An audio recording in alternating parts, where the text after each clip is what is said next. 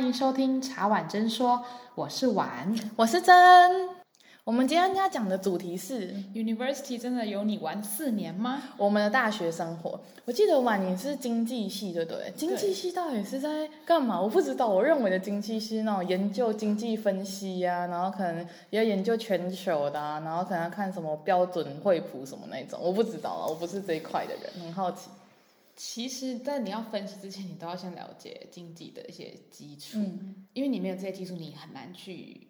从一个基本面分析那些现在的状况，嗯，所以呢，与其说我们在学怎么分析，不如说我们先学理论，就是真的是非常理论。哦、我们有经济学、个体经济、总体经济，但其实你很少会去学到说你要怎么去分析现况，因为真的太理论了。然后有些那个理论的东西，对，因为已经太久太久，对对对，那一一八几年的那种，对，然后它的它的那个一些 条件设定啊，嗯、又非常的。单一，因为可是现实现实生活，嗯、它不是只有单一几个变数嘛，它有太多的变数要综合在一起。对。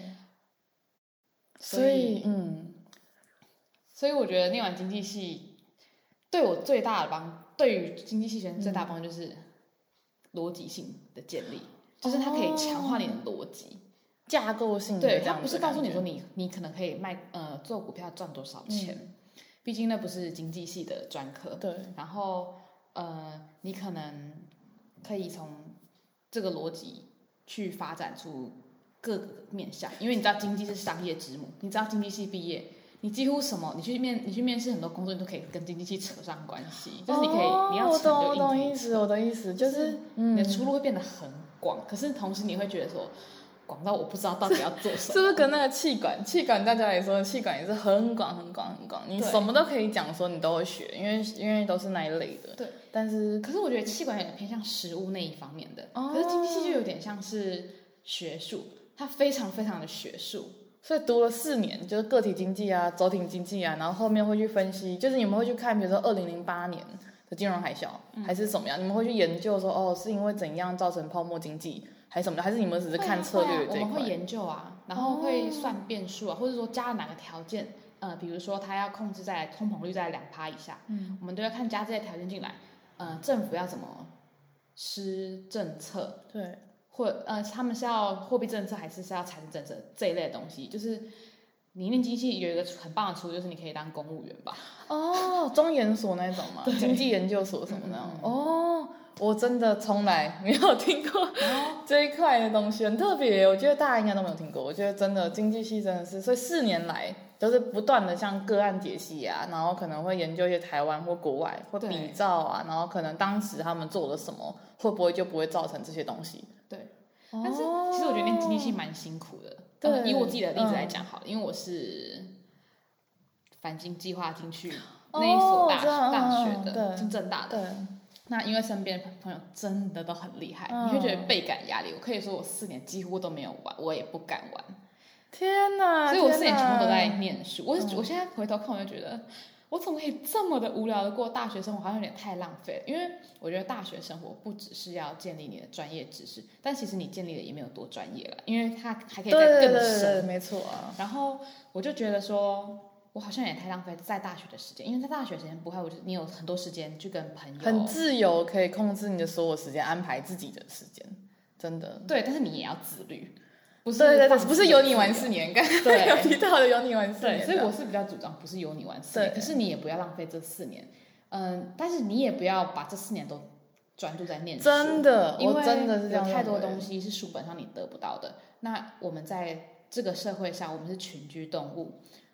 跟人家相处是比你的专业知识，它有点像是跟人家相处是软实力，对，然后你的专业是你的硬实力，对对对，硬实力帮我们保住工作，可是软实力帮我们获得升迁的机会。真的真的真的，我可以这样讲的原因是因为，就像你刚刚提到，我很喜欢你讲的，就是就像很多人会问我说啊，你为什么要读研究所？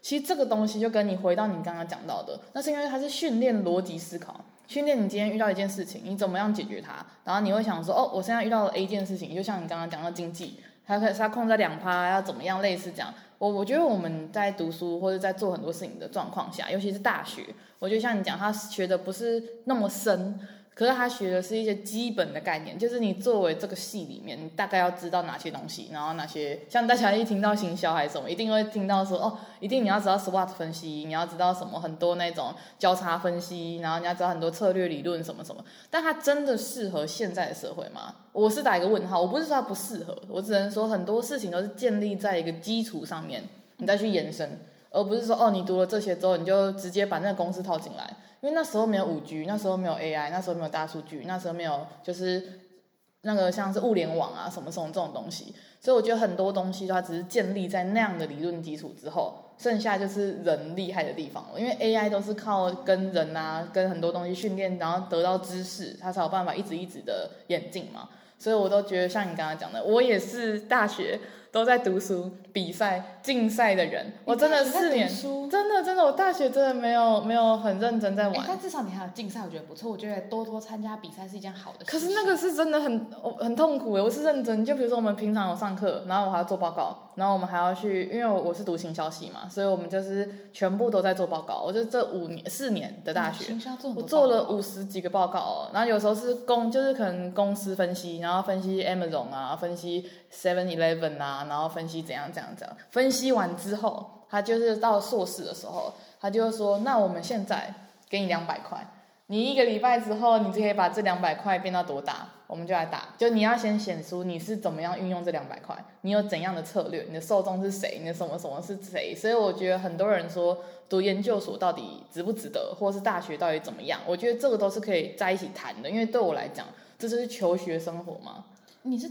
研究所直接接着念嘛？哦，我是五年管的，所以我大四的时候读硕一，所以我那时候边，因为大四不是大家通常都只有两门课，正常啦，正常。然后因为都修完了嘛，因为我那时候一百二十八学分就可以毕业，我们学校了。然后我那时候修到一百三十几。五年一贯这样吗？没有，就是大学这一块，所以我后来大学就只剩两门课，然后我就是再去修硕士的课。对，然后等于说别人可能两年读硕士毕业，我一年就读完了。嗯，对，因为我大部分的时，我觉得这个方案很好，我就接着念，然后接着念之后，我后来才去英国的。哦，对对，可是我真的觉得，真心的建议现在的大学生，真的要自律。我的意思是说，因为真的不要太偏了。因为就就我而言，我是到大二的时候，我有一个很好的朋友，他是管学院的，他是修七系的，他就很认真的跟我说：“真，你确定？”你要一直读书，一直做报告，一直做这些东西吗？他没有说不好，他只是说比例问题。就你刚刚提到的，其实人生有很多 part，你有家人，你有朋友，你有读书，你有你的兴趣。其实这些东西每一个区块都值得被大家重视，嗯，而不是说哦读书读书，因为我也是一直读书的人，我是认真的，我真的没有什么娱乐。所以我的朋友很认真的跟我说：“你不要人家有一天问你说你大学在干嘛，你就回他说比赛做报告这样。”他说就没了。他说你一定会后悔这样。可是我觉得比赛是一个，呃，你把学校的知识应用在实际上面的好的 output 的方式。对对对，我觉得是，但是比考试都来得更切实际。这是真的，但是但是我觉得还有一个是要看怎样，因为我是我们参加什么台中市创意转动大赛，就你要直接写个案。去解决台中市的一些社会问题，所以那时候我们写的是是解决流浪狗的事情，就那那时候两三年前了嘛。然后有一些人可能发明那种老人照护啊什么什么，就是解决现在在台中市有的一些社会问题。然后我们就得到得奖这样。可是我们结束完那个竞赛哦，我们马上就参加了一个什么中区个案竞赛，它其实很特别，它就是很像你现在是很像法律有反方跟正方。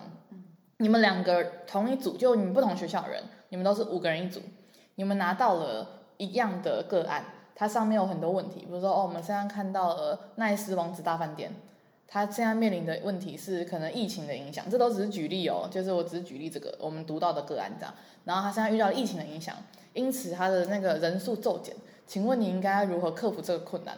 然后你会用哪些理论来做这件事情？他还要硬要你套理论哦，就是他一定要你套理论，不是说哦我们可以怎样没有没有，你要说依据 A 的理论基础上，我们发展出 B C D E F，然后我们因为这样子同整全部用完之后，我们就可以确保有效的提升人数几趴什么？那你全部要自己想，而且最我觉得痛苦的地方是你们五个人，你们做一个小时之内读完那些个案，做完 P P T，然后直接上去报告。然后你报告的过程中，有三个老师会质问你任何问题，对方也会质问你这样。你的队友你可以选择吗？还是也是人家分配给你？我们的队友是大家组好一起去的，但因为因为其实我觉得在大学的时候，你要遇到真的很想做很多事情的人也不容易。就像我跟婉在做 podcast 一样，你知道这也是一个缘分。我意思是说，不是因为大家做报告，大学应该知道，很多人不一定很有兴趣在做报告这一块，他有可能是看看课。然后依据他这个课的喜好程度来决定他要付出多少，我不知道啦，我是有遇过，我是有遇过那种人啊，所以我不知道啊。我是觉得说，任何一个报告都有它值得学习的地方。那我们学习的是你刚刚讲的逻辑分析，你怎么样看到一个东西的时候，你有你的 SOP，知道说哦，我要先优先处处理什么哪一块，那我架构要怎么写，我什么怎么做，我觉得那个会比哦，我只 focus 在这个。报告哦，他现在叫我做 Amazon，我就做 Amazon。没有哎，我如果是他叫我做 Amazon，我会去研究其他 Amazon 的公司，为什么现在 Amazon 是龙头，而不是其他的？那别人是不是做错了什么？他是不是做对了什么？就是像你讲的这样，我觉得那才是读大学，或是读人。这身为我们为什么要读大学？最主要的原因就是要分辨跟有自己的想法，然后可是你还是在接受自己的想法过程中去理解大家的想法。因为我有我有遇过一些同学，他是那种，我就是觉得这个答案就是 A，你就是要做 A，我们是整组报告，他说你不行，你就是要做 A 这样，那我就跟他说，可是我的想法是 B 耶，你没有想要就是我们融一融汇一下这样子，然后可能 A 加 B 不一定要等于 A，A 加 B 不一定等于 B，他们应该可以等于 C，就是你看到了一些面相是我没看到的，然后我的意见里面可能有一些意是你没看到，就我们融在一起之后变得很好，我觉得这是大学我觉得最应该要学的，你说的软实力。跟人怎么沟通，怎么交交流这一块。对，我觉得沟通这种东西真的是，呃，小组讨论对最重要的呃价值。真的真的。因为说真的，我们每个人都有能力完成自己的一份报告，但关键在于说你那份报告能不能呃完整的呈现出这个世界所需要的东西。对对对，而且就在在你们有一些冲突啊，有一些磨合的过程中，你们到底是怎么协调的？嗯，因为我觉得其实每个人都有很多自己的主观意识。那这个的原因是源就于他的成长背景，还有他的人格特质，所以每个人都是不一样的。其实我一直很希望大家在大学的时候可以更认识自己，因为我在大学的时候，我觉得我我可能是因为我一路以来都是私校，所以我觉得我都是那种填鸭式、填鸭式、填鸭式，人家叫你做 A，我也不敢做 B，就我可能有心里有其他想法，但是我都没有，大家就是这样讲，你就是读书，然后考一个好大学，然后。你就会有好工作，在我那个年代啦，我还是有那种。现在我们也没有差没有，我的意思是说，可能是我们私校他比较在意升学率，所以他会比较 care 那一块。这样，我觉得可能是因为这样的关系，所以我觉得在我的同才里面啊，我自己的同才，我不知道大家，而且是我那个年代要强调，这样不是不是现在的人是这样，但是那个年代没有像资讯还没那么发达嘛，就如果我那时候高中大概五年五六年前以上的时间，然后我就觉得大家都比较。不想要跟人家不一样，真的吗？我不知道，我遇到了啦。我不想听听的是这样，你从来都没有想过自己说我为什么要念书吗？我有想过我为什么要念书，就像很多人在选科系的时候，他是因为那个大学的名字。我那时候在读私校的时候，有很多人他可能读了台清教程，但他选了一个系是他不喜欢的，但他说没关系啊，我进去之后我大二再转系就好了。嗯，那我就很困惑这件事情，我不知道，我想听听你的想法，因为你也是顶大的人。哦、对，我有想要讲两个部分，嗯、第一个部分就是我为什么会选择正大经济系，嗯，对。然后第二个部分我等下会想要讲到说，呃，其实，在台湾，我终于知道，我现在终于能够体会到为什么台湾会有一个风气，说你就是要考顶大，嗯，不管你选的科系是不是你喜欢的，你也要挤进去顶大。嗯，好，那我先讲第一个地方，就是说，其实我会进经济系，很。很有趣的一个缘分，嗯、就是当时我高中的时候，我有报名经正大经济系的营队，然后那时候我参加营队，我觉得天哪，这营队实在是太好玩了，我太喜欢经济系了，我就把这两个事情混为一谈，嗯、我想，然后那时候我就决那一次我就决定说好，我要考正大经济系，然后结果那时候放榜出来了，哎，我真的上了正大，靠了繁星计划上了那个正大经济系，开心的不得了，觉得哇，我一定很适合经济系，因为。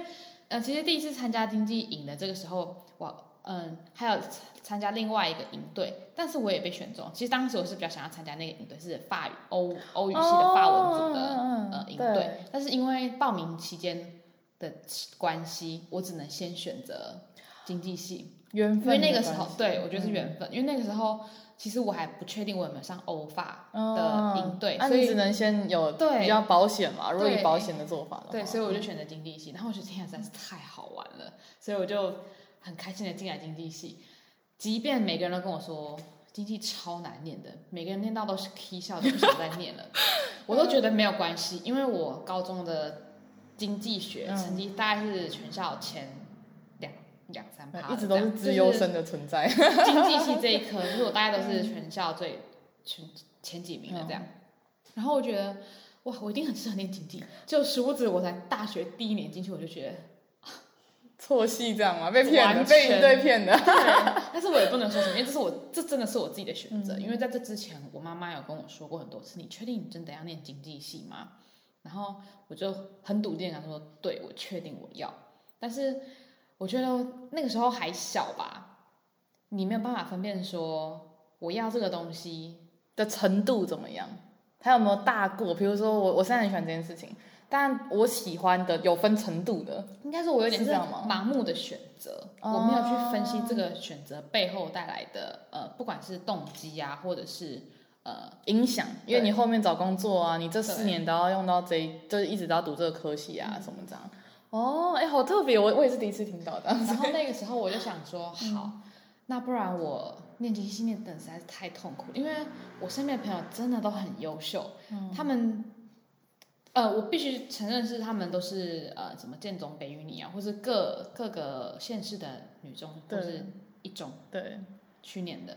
那他们从小就花很多时间在念书嘛，所以他们到大学之后，他们可以课业跟社团啊，或是系学会什么，他们都兼顾的非常好。但是我没有办法，我就只能选一个，就是呃念书，嗯、因为我没办法去选择其他的、我都已经念正大，那我就要选择我要让他毕业啊。对。对，那我我能说，我大学我是没有什么太多的娱乐吗？太真的没有什么娱乐，真的、哦、真的，是的。你会后悔吗？会吗？我一度得到有有那种很很常有忧郁症的倾向，真的、哦。我没有忧郁症，我知道，知道，知道，我懂。就是会有那种很荡的时间比较久，因为我那时候我去修那个忧郁症、自杀跟网络成瘾的课，因为我们想要读行销的，我就去修心理系的课，他就有讲说，其实每个人都会有忧郁的倾向。但你要超过三周以上，或是一个月以上，那个看你的评期间多长，会决定你有没有忧郁症这样。因为其实我觉得那都是人类正常的行为这样，对啊。啊，所以读经济系，原来大家要进经济系要想一下，不是、啊？我讲好，那对啊，对。第二个，第二个我想要讲的是说，呃，为什么大在台湾会这么的盛行？顶大学要慎选，但是你可以不用选你喜欢的科系这件事情。我不知道现在的观念有没有比较纠正，但我觉得应该是有。呃，包括我去年毕业，我现在在求职的时候啊，当你是台新教成正的学校毕业的时候，你的呃履历回复率会比较高，真的有差。就是你在第一关拿到 tickets，就是拿门票的几率比较高，因为剩下可能不是台新交成的，在有一些公司啊，我觉得这不是大的公，不是每一家公司都这样。但你可能履历表就被归类到就是那种直接连看都不会看的那一块。我，我有听过我朋友开公司，他们是这样子的。对，我听到蛮多前辈是这样讲，就是他们是会先看学校，对，然后我自己也有感受到说，哎，我的头那个履历回复率真的比较高，嗯、因为像我身边的同才，呃，国高中的好了，对，他们就是都说没有消息，然后我就觉得啊，怎么会？因为我就算没有。